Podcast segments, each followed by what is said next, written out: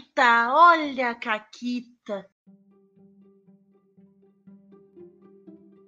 E aí, seus comunistas safados, aqui quem fala é a Paula, comigo tá a Renata. Tudo bem, Renata? Tudo ótimo. E por aí? Tudo bem. Hoje a gente tem uma caquita que ela é uma caquita jurássica, mas ela ela gerou um, um sticker, né? Assim, ela gerou um meme que virou um, Uhum. um, um sticker Isso. que é um símbolo do, do que representa ah, o nome desse podcast. Sim. Inclusive, ela é uma caqueta que já foi contada aqui um milhão de anos atrás, mas como ela encaixava muito com parte do tema do programa, eh, a gente resolveu contar de novo. E também porque a gente tá gravando um milhão de caquitas no mesmo dia e pensar em caquitas novas é difícil. Então, é o seguinte. Um milhão de anos atrás, quando eu tava jogando uma mesa de D&D que o meu irmão tava narrando, ele fez toda uma quest que um, um cara suspeito mandou a gente pra uma pirâmide pra buscar um bagulho pra ele e levar pra fora dessa pirâmide. E aí, né, grupo meio porra louca, estilo mercenário, pegando quest aqui e ali pra fazer e tal, não fizemos muitas perguntas e fomos pra tal da pirâmide.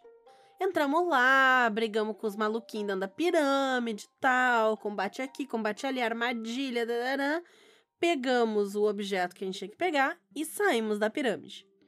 Quando a gente tá, sei lá, dúzia de passo da pirâmide, sai de dentro do objeto que a gente pegou, sei lá, uma fumaça, um negócio, e surge um lich, que é tipo um morto-vivo foda, feiticeiro muito poderoso no D&D. E qual era o esquema? Aquele objeto continha a filactéria, que ele meio que tem a alma desse bicho e tal, e ele é imortal porque ele tá ligado àquele bagulho, pra matar ele tem que destruir o bagulho. Esse é o esquema. E ele tinha sido selado naquele objeto, e o selo dele era aquela pirâmide. E agora ele tava fora da pirâmide. Só que assim, quem sabe de nível de monstro e coisa assim, sabe que Lich é um bicho nível relativamente alto. E o nosso grupo não era de nível alto. A gente não tinha nenhuma chance contra ele. Que, sei lá, o maluco tem ação lendária, tem sei lá mais o quê. Assim, no turno do maluco, ele dizimou metade do grupo, assim. Petrificou um, zerou o outro, fez não sei o que com o terceiro. E eu tava, tipo, caralho, o que que eu faço? E eu comentei, e a gente vai falar um pouquinho sobre isso, né? Eu comentei no programa recentemente que eu sou uma pessoa que gosta de tentar resolver os problemas, né? E eu tava pensando nisso. Como é que eu vou resolver os problemas? A gente não tem como derrotar esse cara e a gente não tem como sair correndo desse cara, porque ele se move muito mais que a gente. Se eu sair correndo, ele só vai me pegar. Se eu, sair, eu, eu nem consigo sair correndo, porque eu tô perto dele, ele vai me dar um ataque de oportunidade e vai me matar imediatamente. Porque ele é forte desse jeito. Eu tava, o que que eu faço? Como é que eu posso fazer? Aí eu olhei a minha lista de magias e eu tava jogando de Warlock, né? De bruxa. Então, quem já jogou de bruxa sabe que eu tenho, sei lá, duas magias. É, Né? use as suas magias com sabedoria. Isso. Porque é pouco slot que tu tem e tal, pouca magia. E aí eu tava ali assim, o que, que eu faço e tal. E eu vi que tinha uma magia, eu não sei qual é o nome dela em português, mas em, em inglês é Thunderclap. Que, como é que ela funciona? Tu, né, dá uma palma e aí tu faz um boom, assim, tipo, sai meio que um trovão, um negócio elétrico de onde tu tá, assim, e acerta todo mundo que tá ali perto de ti. E tu te teleporta pra, acho que é tipo até 12 quadrados de distância, uma coisa assim. E como é teleporte, não tem ataque de oportunidade, porque tu não tá te movendo pra fora da área, tu tá sumindo e reaparecendo em outro lugar. E aí eu olhei a distância ali do negócio. Aí eu fiz, bom, quem tá com. Quem tava com a caixa na mão era tipo um outro jogador que tava do meu lado, do lado da minha boneca. Eu só falei que eu arrancava a, a caixa da mão do cara, usava o Thunderclap, e aí com isso eu saía do alcance do Lich. Então eu só corri pra dentro da pirâmide, o resto que faltava. E deu, assim, eu consegui entrar, sei lá, dois quadrados pra dentro da pirâmide. E aí o Lich foi selando mais uma vez ali dentro. E eu, tipo, não, eu vou, né, agora correr ali pra dentro do negócio. O pessoal ali ainda tinha gente do grupo que não tava desacordada, então eles podiam, né, estabilizar os outros e tal, eu não precisava voltar imediatamente. Eu corri pra dentro da pirâmide, achei um lugar aleatório, tipo um tijolinho genérico no corredor número 37 da pirâmide. Tirei aquele tijolo, botei o negócio ali atrás, botei o tijolo de novo e escondi ali pra ninguém nunca mais achar essa merda. e saí. E aí o meu irmão ficou me olhando, tipo, com uma cara de. O que eu faço agora? Porque esse Lich, ele era essencial para a campanha que ele tinha pensado. Porque era impossível a gente derrotar esse Lich ali. Era impossível a gente matar o maluco, né? Mas no momento que ele permitiu que se tivesse uma iniciativa e um combate, o que acontece no combate vale. Se ele tivesse feito uma cena cinemática de, ah, no momento que a gente vai lá, sei lá, o céu se fecha, tem raios e trovões e o maluco só desaparece, era uma coisa. Sim, o Fred fez uma vez quando a gente tava jogando Strade, lembra? O Strade apareceu, riu da nossa cara, fez a lua ficar cheia e foi embora. E a gente se fudeu. Isso, exatamente. Mas a gente não teve chance de bater no Strade. Ele Sim. foi lá, ele fez o negócio, ele estalou os dedos, ele, ele evaporou. Sim. Então, quando tu abre para que as pessoas realmente possam rolar dados e fazer coisas, tem que aceitar as consequências. E ele aceitou que o grande inimigo que ele tinha feito, né, já era. Eu não sabia. Porque se eu soubesse, eu teria pego leve, sabe? Tipo, ah, não, vou deixar ir embora e tal, não vou fazer isso. Mas eu também não sabia. Para mim era só um inimigo, porque a gente vai ter que derrotar. Eu não sabia que ele ia ser um mega boss da campanha. Então eu Sim, só levei sim. ele de volta pra dentro da pirâmide e selei ele mais uma vez. E tem uma imagem excelente, que é exatamente o momento que acaba, que, tipo, foi isso. E aí tá a- o, o irmão da Renata, assim, com uma cara de desolada, sabe? De, tipo, vendo todo o planejamento dele ir por água abaixo. E é por isso que eu não planejo, entendeu? Talvez eu nem fosse uma narradora preguiçosa, mas eu narro pra Renata há muito tempo. E aí se tornou, é, tipo, uma condição adquirida. É isso. Falo isso com amor. é o meu jeitinho. É, e é o meu jeitinho também, então eu não posso falar nada, né? Não, não, não seria basicamente eu, eu gritando comigo mesma. Sim. Porque a gente falou recentemente sobre o nosso estilo de jogar e a gente tem muita coisa em comum. Até talvez, Renata, os nossos gostos no RPG sejam os que mais convergem de todos os nossos gostos. Sim, eu assim. tava pensando nisso. É. Tá, faz sentido que aí a gente tem um podcast de RPG juntas, né? Porque Olha acho que de só. mais, de mais nada a gente teria Ah, a gente poderia ter um podcast, sei lá, sobre Doctor Who e falar sobre aspectos diferentes de Doctor Who dentro do negócio. Sim, mas é, é poucas outras coisas, né? que a Sim, gente teria essa. sim. Tipo, de assuntos tão abrangentes, o RPG, Uhum. ele é de fato ah, um ponto fora da curva, assim, do nosso relacionamento. Porque a gente Isso. gosta de coisas muito diferentes. Ah, a gente podia ter um, um podcast também sobre cultos. tu, tu fala do nosso relacionamento, as pessoas vão ficar desoladas quando elas descobrirem que a gente não é um casal. Inclusive, eu imagino que a essa altura vocês já saibam, né? Que é episódio 354, que a gente não é um casal. Mas tem gente que teve essa decepção muito forte, assim, que a gente não é um casal. A esposa do Sim, Guaxa gente. foi uma. Sim, gente. eu sinto decepcioná-los, tá? Mas é uma realidade. Mas saindo Mas o que eu ia totalmente. dizer, né, é que parte do que a gente compartilha é essa esse gosto por pensar a resolução de problemas nos nossos recursos da ficha, no metagame, porque eu só consegui fazer e eu só optei por fazer o passo a passo do que eu fiz de usar o Thunderclap e aí correr e não, sei lá, correr primeiro e teleportar depois, sei lá, porque eu conheci a mecânica e eu pensei dentro da mecânica como é que eu posso fazer isso? Ah, mas o que a imersão do jogo. Olha, eu penso que a minha personagem que mora naquele mundo tem um conhecimento pra saber como as coisas funcionam, que se ela se mexe pra fora, né, para longe do boneco, a pessoa se tiver uma reação rápida, o negócio pode bater nela. Então ela saberia que é mais esperto ela se teleportar pra fora. Então isso se traduz pra fora do metagame também, né? Faz sentido, todo sentido pra A mim. mecânica nada mais é do que uma tradução do mundo em regras. né? Exatamente. Dá pra botar isso numa camiseta. A mecânica é uma tradução do mundo em regras. Perfeito. Mas eu tava pensando que a gente tem estilos de narrar parecido, mas eu acho que os nossos estilos de narrar, eles foram desenvolvidos, no- forjados na mesma forja, por isso eles são iguais. Sabe? A, Aham. gente, a gente jogou quase tudo. A gente explorou sistemas meio que juntas, Uhum. né? É, e sempre que a gente tem um sistema novo, normalmente é tipo, vamos jogar nós? Porque a gente Sim. já tá num lugar de conforto muito grande entre a gente Sim. e mais alguns amigos e tal, né? Que é com quem a gente joga junto. Que a gente sabe que são estilos de jogar que batem em pessoas que pegam o jogo de forma rápida, que entendem. Então, se tu quer realmente testar um sistema, eu penso, tipo, ah, chamar a Paula pra testar isso aqui, porque é quem eu sei que vai saber, vai sacar e tal. Sim, então eu acho que a gente narra junto muito porque a gente tem as mesmas referências, a gente joga e tal, e a gente tem. Porque a gente tem toda uma parada de ser muito colaborativa, de aquela coisa que a gente já falou, de todo mundo mete a mão na narrativa e vai.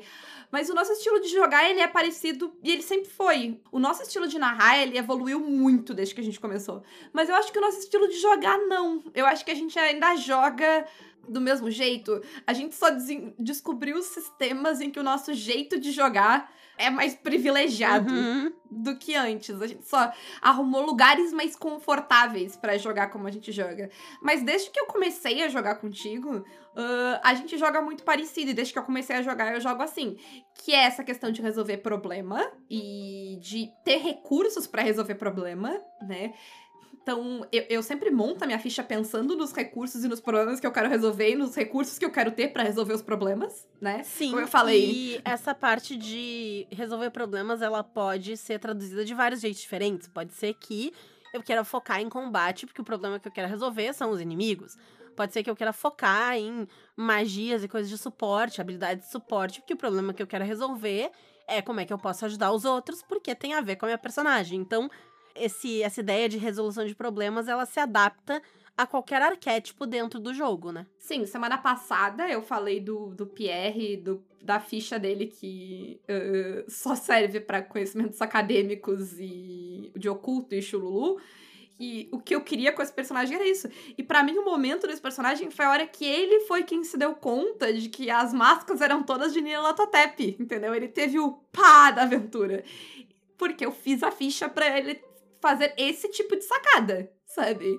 Agora, sei lá, dar bom dia para as pessoas sem ofender todo mundo, ou, sei lá, lutar com monstros gigantes, não é a parada dele, porque não eram os problemas que eu queria resolver. Eu queria criar problemas daí nesse, nesse contexto, né? E outra coisa que a gente faz é que a gente sempre joga investigando, né? Eu tô sempre tentando pegar as ideias e resolver entender para onde a narrativa tá indo e quem são aqueles personagens. Mesmo quando a minha personagem não tá, eu tô, né? Sim, sim. É por isso que eu amo muito jogos que me permitem fazer isso, né? Uma coisa que me frustrava muito no começo e que eu acho que é, é aquela parada de achar jogos em que eu posso jogar do jeito que eu sempre joguei e tá tudo bem que a mentalidade D&D uh, da coisa é tu joga como teu personagem, né? Então se teu personagem caiu, deu. Nossa, isso sempre me frustrou loucamente. Porque eu tô tipo. Eu reservei meu sábado, eu vim até aqui, eu fiz comida, sentei para jogar, tô aqui. Aí eu joguei meia hora, minha personagem caiu e eu vou ficar parado olhando por mais duas horas? Para mim, isso sempre foi tipo, que chato! Sim, é muito triste. É, eu, eu fiquei tipo, ah, não, mas é um jogo. Tipo, mas não é um jogo que eu quero jogar. E aí eu descobri que eu não precisava jogar ele, olha que incrível. É, e apesar das nossas semelhanças, a gente tem várias diferenças também.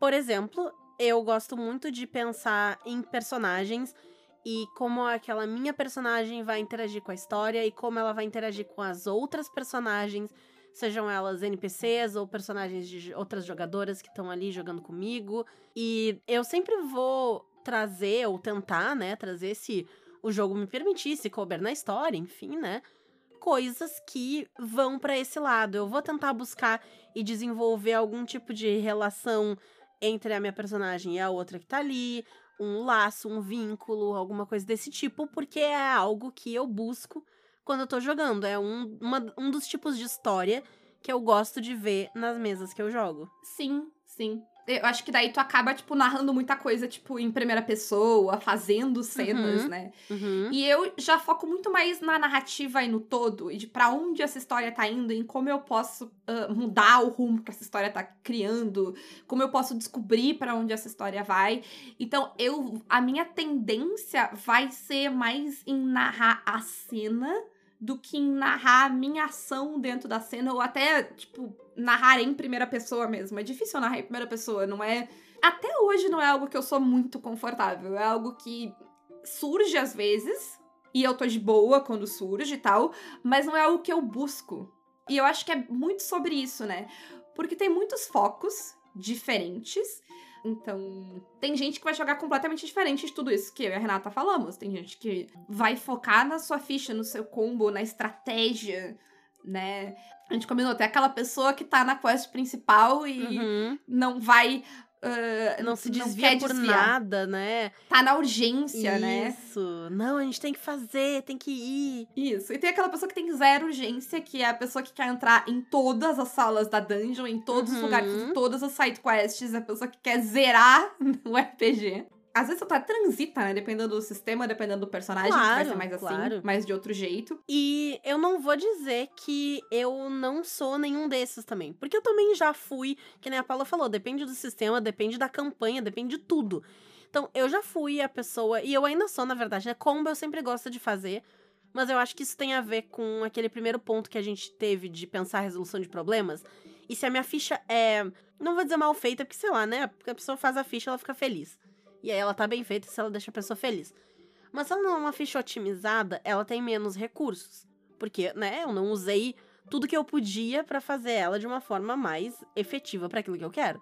Então, eu sempre combo muito, porque eu tô procurando jeitos de resolver problemas. E dependendo do jogo, né, da campanha e tal, eu já fui tanta pessoa que tá focada na quest principal, no problema principal. Não, a gente tem que ir porque o mundo vai explodir, sei lá o que vai acontecer. E eu já fui a pessoa, tipo, lá, lá, lá, vou pegar essa flor aqui, vamos fazer isso, vamos fazer aquilo. Porque eu tava focada em outras coisas. Às vezes, justamente porque eu tava focada em desenvolver algum aspecto da história da personagem e tudo mais. Então, já fiz de tudo um pouco, né? É, tem gente que vai levar mais a sério, tem gente que vai levar mais de boa, tem gente que vai focar muito mais que a Renata em interpretar o seu personagem, até mais do que olhar para os recursos da ficha, vai focar muito mais na interpretação.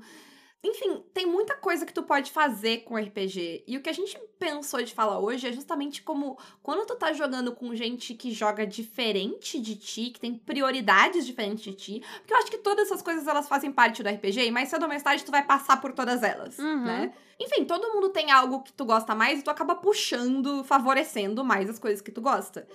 O legal quando tu tá jogando com pessoas diferentes é justamente que elas vão te puxar pra outros lados. Porque eu não sou uma pessoa, por exemplo, que faz mega vínculos e cenas com outros personagens, porque eu não favoreço tanto a, a individualidade do personagem. Mas eu tenho memórias muito legais de campanhas em que eu joguei com pessoas que são mais focadas nisso, e essas pessoas, elas puxaram esses vínculos pro meu personagem. Uhum. E, pô, a nossa mesa de DW que a gente fez aí, Sim, né? era o que eu tava pensando. É que a gente tinha as personagens que era o casalzinho, e aí a gente sempre tava. As nossas histórias estavam muito entrelaçadas, né? E aí, apesar de. E, e fo- foi muito bom, porque a tua personagem ela era mais estoica e mais é, fria, né? Botando mais uma distância, assim e tal. Mas elas eram um casal e elas se gostavam, apesar de dessa seriedade toda. E eu ia pro lado de fazer merda, porque eu tava focando nas coisas da personagem. E isso afetava a tua personagem e também te puxava pra esse lado, porque elas já tinham esse vínculo. Então, eu ir lá e perseguir esse tipo de história, esse tipo de narrativa, te puxava pra esse tipo também. Sim, e eu tava pensando em vezes que isso rolou jogando em live com pessoas que eu nem conhecia tanto. E que são mesas que eu gosto muito até hoje. Tipo, a mesa de Yggdrasil teve um relacionamento muito legal entre os personagens. E eu tava com muito medo no começo, porque eu fiz uma personagem que ia me levar pra esse lado. Porque eu fiz uma personagem que ela tinha esse lugar de liderança no grupo. E eu tava tipo, ai, como é que eu vou lidar, né, com isso? E foi muito bacana que tanto a Alice Monstrinho quanto a Medis, tipo, super compraram isso, tipo, super teve essa cumplicidade entre as personagens. Mas sabe uma, uma mesa que me, me veio agora e que eu tava pensando e que foi, foi um negócio, um detalhe, que foi um relacionamento bem pequeno, numa Hum. mesa muito frenética. Lembra a mesa da Feira da Foda? Aham. Naquela mesa, no meio daquele caos que era aquela mesa e todo mundo pegar todo mundo, Detalhe, tá? Quem não, não viu isso, isso foi uma mesa em live jogada no canal do No2 que a Paula jogou, eu não joguei, eu Sim. assisti boa parte dela. E ela teve uma cena incrível que envolvia um- uma piroca congelada que foi, né, inserida no cu de alguém. E eu tava vendo isso no meu celular, porque eu tava assistindo na cozinha enquanto eu jantava. E aí eu tava subindo a escada de volta pro meu quarto pra continuar assistindo no computador. E no meio da subida na escada aconteceu essa cena. E ela foi interpretada de um jeito tão incrível que eu tive que me sentar na escada porque eu tava rindo tanto que eu estava incapaz de subir, tá? É isso, e ela era uma mesa de espionagem Sim. bem clichêzona, assim, né? Tipo, estilo James Bond sobrenatural clichêzão. Mas ela era uma mesa muito frenética, em que muita gente pegava muita gente. Uh, e no meio dessa loucura toda, a minha personagem, ela teve um relacionamento que eu achei muito genuíno de amizade com o personagem do Capo. Porque todo mundo pegava o personagem do Capo, menos a minha personagem. E aí eles tinham meio que uma cumplicidade, assim, e teve um, um, momento que eu lembro até hoje, que a gente tava num barco, pilotando o barco no meio de uma confusão, enquanto a gente tava, tipo, eu tava contando umas merdas que eu tinha feito por causa do meu relacionamento, e ele tava contando as merdas que ele tinha feito por causa dele, e a gente tava, tipo, que bosta que tu fez! E, tipo, mas eu não tinha opção! E foi um, tipo, é uma cena que ela ficou muito marcada, assim, para mim, porque era uma mesa que, tipo, todos os relacionamentos tinham um viés sexual romântico e, a, e era uma amizade muito bonitinha e inocente, assim, sabe? Entre os dois, que eu achei que, que foi um contraste legal, assim, ela, ela é um negócio que. que gracinha que ficou assim, que, enfim, justamente pelo contraste, sabe? E foi uma mesa que foi super focada no relacionamento de todos os personagens, até com alguns NPCs e tal, que é algo que geralmente não é minha zona de conforto, né? Inclusive, vocês vão ver que claramente eu sou a pessoa mais, assim, contida daquela mesa. Justamente, mas foi muito legal estar nela, justamente para explorar essas coisas que eu normalmente não exploro tanto, né? Uhum. É, e eu acho que é muito isso, porque se a gente quiser sempre jogar o mesmo jogo do mesmo jeito, a gente acaba que nem aqueles hominhos que estão jogando D&D 3.5 há 40 anos, né? E não é isso que a gente quer. Não é isso que eu quero, não é isso que a Paula quer. E eu acho que não é isso que vocês que estão aí ouvindo o programa querem também. Eu acho que vocês querem experimentar coisas novas. E as coisas novas, elas vão além de sistemas novos. Elas vão para estilos de jogo novos também. E talvez vocês experimentem jogar mais focado nisso, mais focado aquilo, e vocês não gostem, não seja o foco que vocês querem dar, e tá tudo certo. Mas talvez vocês descubram um lado do jogo que vocês não conheciam tão a fundo ainda, que vocês não tinham certeza se vocês queriam explorar, se conseguiam explorar, se se sentiam confortáveis em explorar, mas vocês foram de mente aberta. Muitas vezes dá para deixar alguma pessoa na mesa que jogue nesse estilo te puxar dá até para combinar com a pessoa, tipo, ah, eu quero tentar desenvolver um negócio entre os nossos personagens. E pode ser qualquer tipo, pode ser, não precisa ser um romance, pode ser uma amizade específica, pode ser uma cumplicidade, pode ser que vocês queiram cometer crimes juntos, sei lá. O que encaixar na campanha, o que ficar confortável, porque a, a coisa mais importante é estar confortável, né? Algo que não te, sei lá, deixe querendo se enfiar num buraco e desaparecer do meio do jogo, mas também que tu esteja com a mente aberta o suficiente para experimentar algo novo e também puxar as pessoas para tentarem ver e explorar os tipos de jogo que tu gosta de jogar também. Não pode ser feito de um jeito em que se força ninguém, né? Tem que se ter um certo cuidado até por uma questão que a gente já comentou aqui de compartilhar holofote e tudo mais, para não focar só no teu boneco e só no teu estilo de jogo.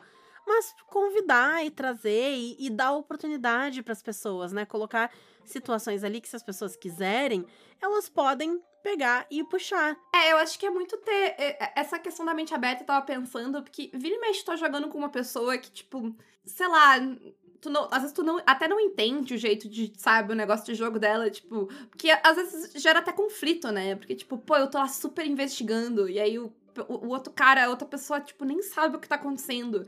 Em vez, às vezes, de bater pro conflito, começa a pensar, tipo, ai, qual será que é a pira daquela pessoa, sabe? O que, que ela tá querendo? Daí começa a cuidar, pergunta às vezes. Porque eu acho que é, é, dá pra ter essas conversas, né? E, tipo, pô, o que que tu gosta no jogo pra gente fazer esse tipo de coisa? E é legal ter momentos bem diversos dentro né, da mesa e tal. A gente tava comentando porque a gente tem esse foco muito em resolver problema, né? E, mover a história e fazer a caquita. E no online, a gente tava indo muito pra uma parada de não ter esses relacionamentos entre personagens da Renata. Uhum. E tu que notou, inclusive, que tipo, pô, não tá tendo e tá me fazendo falta. E aí a É, gente eu tava pensar, com um incômodo que no começo eu nem sabia o que que era. Eu tava com um negócio assim que eu não sei, porque eu jogava e eu gostava das pessoas e eu gostava de jogar, mas eu saía de todas as sessões pensando falta alguma coisa. O que que tá faltando? Aí a gente começou a notar porque teve uma série de fatores, né? Porque o online ele acaba matando um pouquinho certas interações, porque eu falo, tu fala, né? Aquela coisa. E quando tu se interrompe, fica aquela situação complexa, quem é que fala e qual é a vez. E aí a gente acaba cria um certo individualismo que não tem no, no presencial, né? Uh, e aí a gente começou, hum, talvez a gente precise criar momentos no online para que essa interação aconteça. E a gente começou, eu não sei se começou a funcionar mais pra ti, se tu já consegue Sim, notar, mas a sim, gente tem uhum. tentado criar a oportunidade pra esses momentos, Sim. né? no momento que a gente identificou. Isso foi muito legal, porque eu tava sentindo, né, esse problema de que a minha personagem tava ali, tava com o grupo, mas eu não tinha nenhum tipo de laço real com o grupo. Eu tava com o grupo porque é o acordo social da RPG que eu estaria com o grupo. Mas eu não tinha nenhum laço com ninguém. E agora eu já tenho laço com o grupo. Eu penso que, né, pô, eu tenho um laço com a personagem da Mônica porque tem um negócio interessante que tá acontecendo com ela que eu quero estudar e eu quero saber mais. E eu tô curiosa com isso. Eu tenho um laço com a personagem da Rai que ela quer destruir meu casamento. Sim, E, é uma coisa legal que tu começa a descobrir que nem todos os laços precisam ser necessariamente positivos. Isso, né? isso. E aí eu tenho um laço que eu nunca imaginei que ia se formar, que é da minha personagem, que tem um pacto com o demônio, com o padre, que é o personagem da Duda. Que ele é a pessoa mais compreensiva do casamento e da situação da minha personagem dentre todo mundo do grupo. E eu nunca imaginei, assim, no começo da campanha, no desenrolar da campanha, olhando as personagens, eu não imaginei que fosse o padre que ia ter o relacionamento mais positivo de todos, né?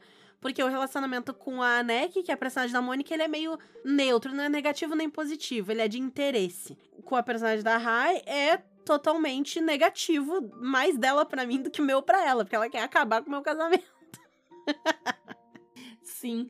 É, mas é, é- eu acho que é legal olhar essas coisas, olhar o que cada um quer do jogo, pra, pra onde cada um puxa o jogo, justamente pra te poder lidar e notar e ver o que tá faltando e ver eh, como funcionar com esse jogo, porque acaba que fica mais legal, no fim das contas, assim, eh, o jogo. Uhum. Até, até pra identificar, tipo, é, eu não gosto disso. Porque tudo bem, às vezes tu pode. Por exemplo, como eu falei lá da mesa lá no do Noper de espionagem, ela foi um negócio muito diferente pra mim, um negócio que eu muito não tava acostumada. Eu podia ter jogado e decidido, tipo, hum, não gostei, não quero. Mas não, eu gostei. Mas assim, no nível que eu tava. Eu não. Eu vou parar ali, esse é o meu limite. E eu acho que é, são coisas assim justamente pra te descobrir, né? Onde tu tá, onde tu quer tá, o que que tu quer explorar mais, o que que tu não quer. Uhum. É saudável. Sim. E é tudo que a gente quer, né? A gente quer mesas saudáveis em que todo mundo esteja feliz e satisfeito na sua mesa e que experimente coisas novas, tente coisas novas e aproveite tudo que dá pra tirar e espremer do RPG. Isso aí, né? E eu quero saber de vocês, qual, com- que que vocês, qual o estilo de vocês? Como é que vocês definem? Pra onde vocês levam? Pra onde vocês puxam a mesa de RPG de vocês? E quem quiser experimentar isso e aprender coisas novas, vou lembrar vocês do Clube do Livro do Caquitas, que é um clube do livro exclusivo para os nossos mecenas. A gente vai começar daqui. Eu não sei quando que esse episódio sai, matemática de episódio é difícil, mas em outubro a gente vai começar o Clube do Livro do Sétimo Mar e a gente tem um cupom exclusivo para quem é nosso mecenas. Então vocês podem apoiar o Caquitas pelo Apoia-se PicPay ou Padrim e ter acesso a este incrível cupom de desconto para comprar o Sétimo Mar. Os links estão tudo na descrição do episódio. Além disso, nós temos parcerias com a Retropunk, com o cupom CAQUITAS10, e com a Forge Online, com o cupom CAQUITAS5. E quem quiser fazer uma parceria com a gente, pode mandar e-mail para contato arroba pausa para um conteúdo.com.br. Um grande beijo. E um forte abraço. E acabou, Caquetas.